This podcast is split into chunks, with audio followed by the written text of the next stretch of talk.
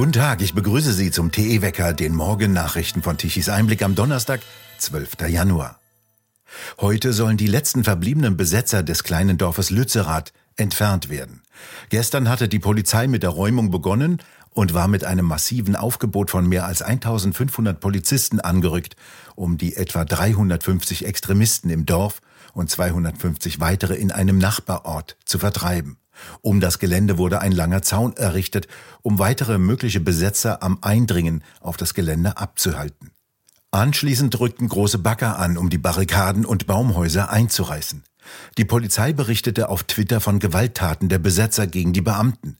Es wurden demnach Molotow-Cocktails, Steine und Feuerwerkskörper auf die Polizisten geworfen. Beteiligt an den Protestaktionen waren auch Kinder, wie die Polizei Aachen twitterte. Sie appellierte an die Erziehungsberechtigten, den Bereich umgehend mit ihren Kindern zu verlassen und die Kinder nicht als Schutzschilde zu missbrauchen. Das zuständige Jugendamt war vor Ort. Wie viele Kinder bzw. Jugendliche an den Protestaktionen beteiligt waren, will jetzt Zacharias Schallei von der Landtagsfraktion der AfD im nordrhein-westfälischen Landtag in einer kleinen Anfrage an die Landesregierung wissen. Er fragt weiter, ob sie die Anwesenheit von Kleinkindern an den Protestaktionen als Kindeswohlgefährdung bewährte, wenn mit Steinen, Pyrotechnik und Molotow-Cocktails in Richtung Polizei geworfen werde. Er will wissen, wie viele Kinder und Jugendliche durch die gewalttätigen Auseinandersetzungen verletzt wurden und wie viele Kinder und Jugendliche durch das zuständige Jugendamt vor Ort betreut werden mussten und ob Verfahren gegen Kindeswohlgefährdung im Zuge der Protestaktionen eingeleitet wurden. Die Antwort der Landesregierung von Nordrhein-Westfalen steht noch aus. Der Präsident des Robert Koch Institutes Lothar Wieler tritt zurück. Nachdem der Virologe Christian Drosten Corona für beendet erklärt hatte, verlässt damit ein zweiter wichtiger Akteur die Brücke. Er wolle sich um neue Aufgaben in Forschung und Lehre widmen, hieß es. Er legt sein Präsidentenamt erstaunlich rasch nieder, so rasch, dass sein Stellvertreter Professor Lars Schade den Präsidenten für den Übergang vertreten muss. Wieler und Lauterbach betonten in einer gemeinsamen Pressemitteilung, der Schritt erfolge im Einvernehmen mit Bundesgesundheitsminister Lauterbach. Wieler übernahm die Spitze des Robert Koch Institutes im März 2015.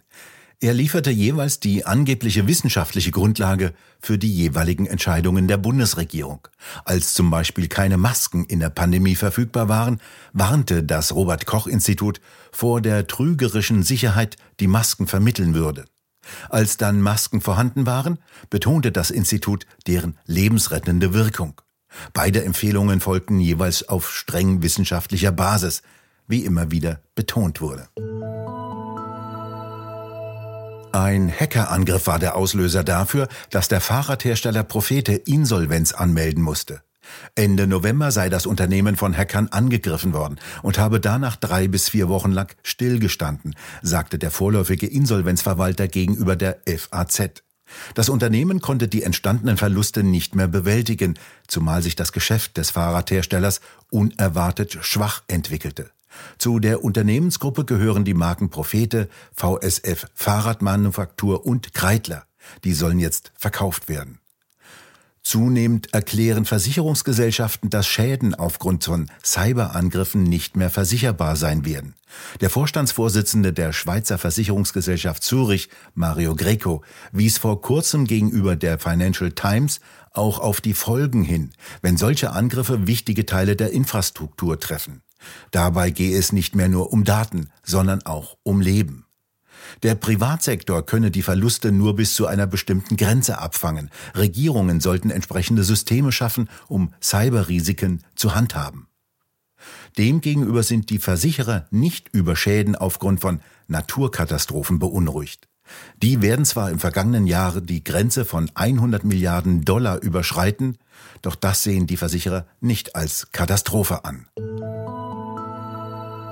Zu Geldstrafen zwischen 300 und 3000 Euro wegen Nötigung bzw. Beihilfe zur Nötigung sind Klimaextremisten in Kempten verurteilt worden. Das Amtsgericht verurteilte sieben der Demonstranten, die im Mai vergangenen Jahres eine Abfahrt der Bundesstraße B12 in Richtung Kemptner Innenstadt blockiert hatten. Etwa 240 Verkehrsteilnehmer waren von dem Stau betroffen.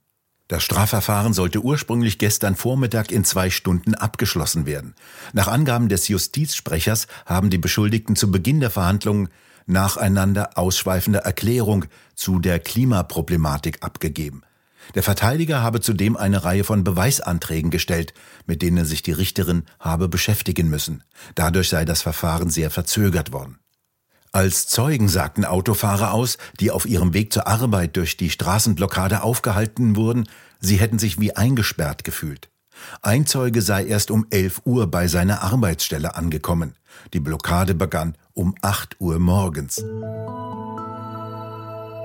Der Asylbewerber aus Eritrea, der in Illerkirchberg bei Ulm ein Mädchen mit einem Messer erstochen hatte, hat jetzt ein Geständnis abgelegt. Er habe mit einem Messer mehrfach auf das Mädchen eingestochen. Zum Angriff auf das zweite Mädchen, das bei dem Angriff schwer verletzt wurde, hatte der Mann nach Angaben der Staatsanwaltschaft nichts gesagt.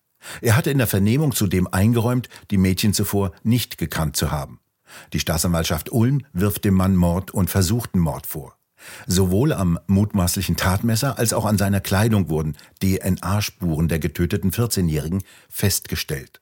Die Vernehmung fand bereits vergangene Woche statt. Polizei und Staatsanwaltschaft hatten die Ergebnisse am Dienstag bekannt gegeben. Die verletzte 13-Jährige, die im Krankenhaus behandelt werden musste, konnte die Klinik inzwischen wieder verlassen. Am Morgen des 5. Dezember des vergangenen Jahres waren die beiden Mädchen in dem Ort Illerkirchberg auf dem Weg zur Bushaltestelle von dem 27-jährigen Asylbewerber niedergestochen worden.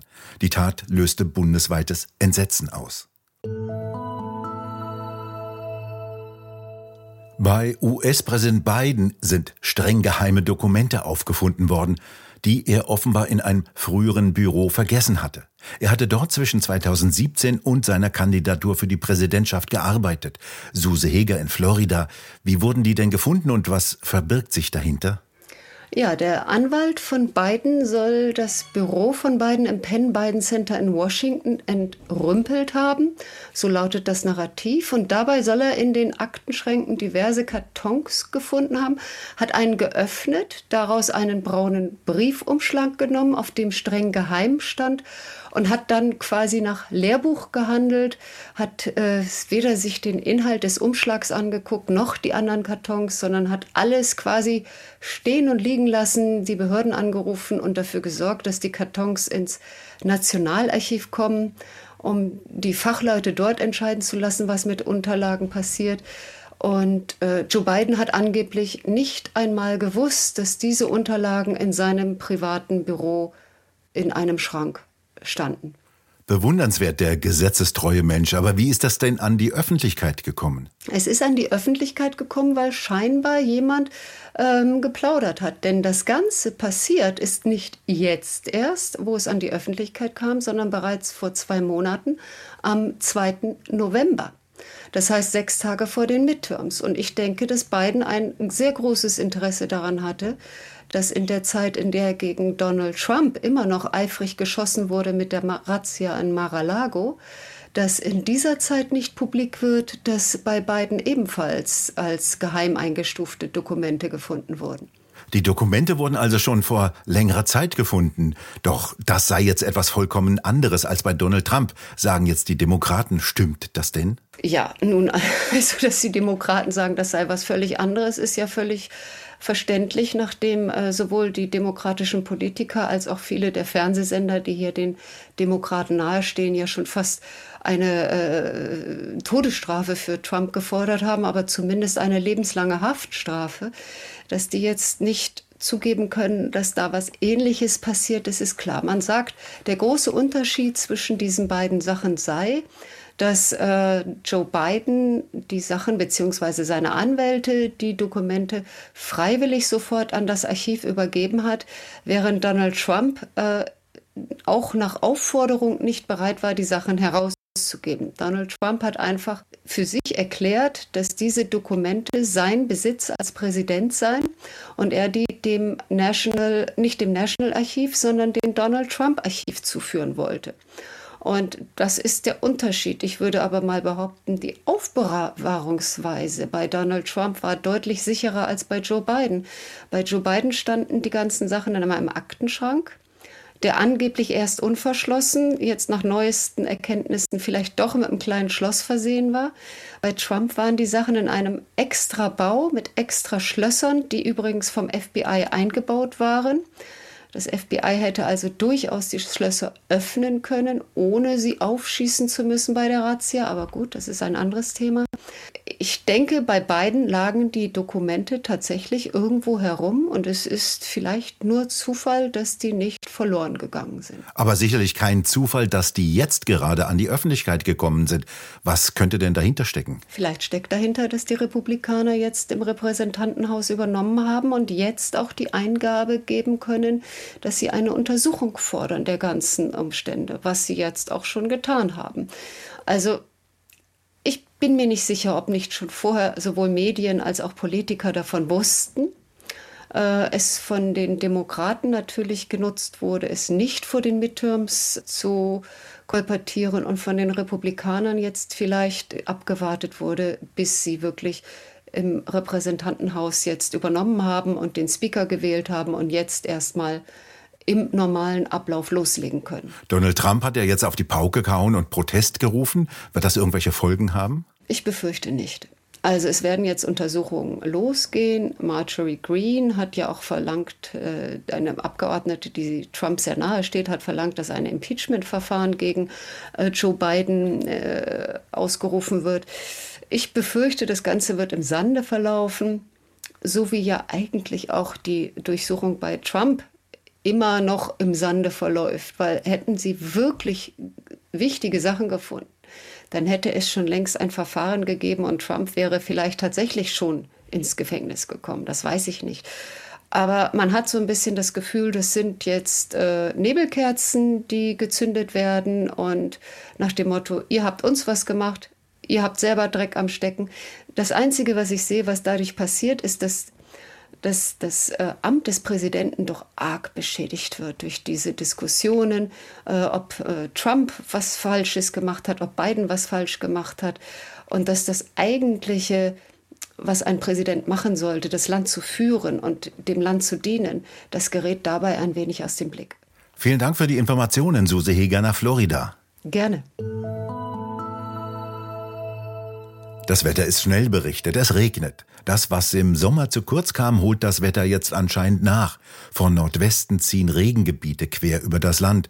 Im Westen und Norden etwas stärker als in den östlichen Gebieten. Eine Warmfront lässt die Temperaturen zusätzlich noch etwas ansteigen, meistens über 10 Grad.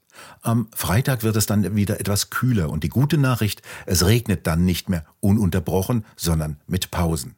Dazu wird es teilweise stürmisch werden mit Windgeschwindigkeiten von 60 bis 70 Kilometern pro Stunde. Gestern Mittag verbrauchte Deutschland nach den Daten der Agora Energiewende um 12 Uhr 66,7 Gigawatt an elektrischer Leistung. Nur 26,7 Gigawatt lieferten die Windräder an Nordseeküste und auf der See. Kurzzeitig kamen von den Photovoltaikanlagen knappe 4 Gigawatt. Die waren aber nach 15 Uhr schon wieder verschwunden.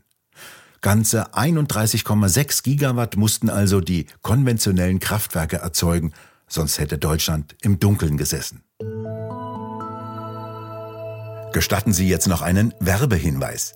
Die mittelständisch geprägte deutsche Industrie ist in freiem Fall. Bedroht sind Arbeitsplätze und Wohlstand für alle. Die Ursache Inflation und Energiekrise. Dazu veranstalten die gemeinnützige Akademie Bergstraße in Seeheim-Jugenheim und die Initiative Rettet unsere Industrie eine Tagung. Mit dabei Professor Werner Patzelt, Dietmar Grosser, Professor Fritz Fahrenhold, Maike Schellenberger, Professor Thomas Koch, Dr. Hans-Bernd Pilkan, Professor Thomas Mayer und Roland Tichy. Wann? Am 19. Januar 2023 in Hamburg. Die Veranstaltung selbst ist bereits ausgebucht. Sie können über einen Livestream daran teilnehmen, hier auf der Internetseite von Tichys Einblick. Also rettet unsere Industrie am 19. Januar im Livestream aus dem Grand Elysée in Hamburg. Näheres unter der Internetadresse rettet-unsere-industrie.de.